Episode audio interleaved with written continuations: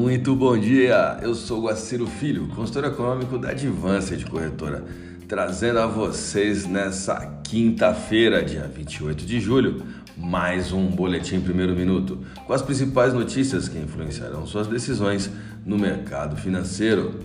Fed eleva sua taxa de juros em 0,75 ponto percentual pela segunda vez consecutiva para combater a inflação. Agora os norte-americanos trabalharão com sua taxa de referência entre 2,25% e 2,5%. Os mercados esperavam com ansiedade o movimento depois que as autoridades do Fed telegrafaram o aumento em uma série de declarações desde a última reunião de junho.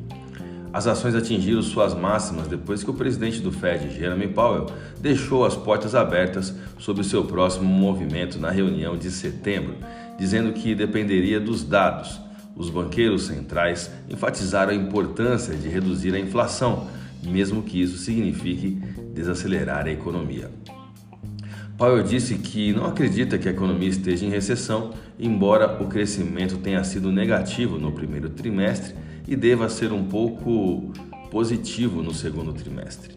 Abre aspas. Pense no que é uma recessão.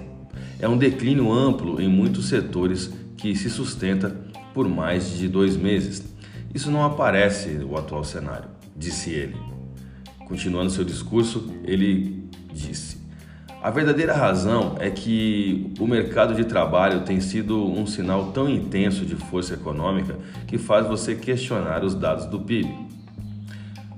Bom, é, observando atentamente a fala de Jeremy Powell, notamos algum reconhecimento sobre a desaceleração econômica norte-americana, entendendo por parte do Fed que a magnitude do aperto nos juros diminuirá, esvaziando apostas até mesmo de nova alta com uma intensidade de 0,75 ponto percentual agora em setembro. Em suma, o Fed conseguiu entregar o que o mercado queria, ou seja, um aumento em linha com o esperado mas um discurso que foi lido como menos rígido. E aqui no Brasil, a paridade cambial se movimentou uh, com qual sentimento? De aversão ou de apetite ao risco? O dólar fechou em firme queda nesta quarta-feira e no menor valor em quase um mês, abaixo de R$ 5,25 o que conferiu à moeda brasileira o segundo melhor desempenho global na sessão após uma onda de vendas da divisa norte-americana na esteira de sinalização do Banco Central dos Estados Unidos que limou apostas em aumentos mais agressivos dos juros por lá. E qual foi o efeito da decisão do Fed sobre os mercados cambial e acionário? O real brasileiro foi o grande beneficiário dessa nova postura do Fed, pelo menos nesse primeiro momento. Powell indicou que os juros vai seguir em alta, mas agora talvez entre 3 e 4% e não entre 4 e 5% como era esperado anteriormente. O índice Nasdaq, termômetro do apetite ao risco global, disparou 4,06% após a fala do presidente do Fed. Perdão. O Brasil tem sua taxa de juros, seu maior atrativo diferencial quanto ao quesito é, imã né, desse capital estrangeiro.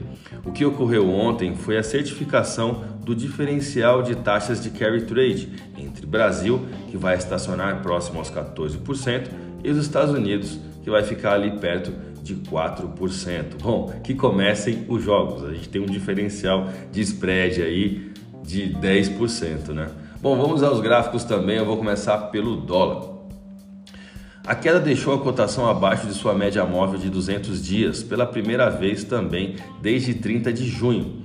Rompimentos sustentados é, dentro desse patamar são vistos na análise técnica como sinalizadores de mais desvalorizações de preço de um ativo, né? ou seja, no caso aqui o dólar.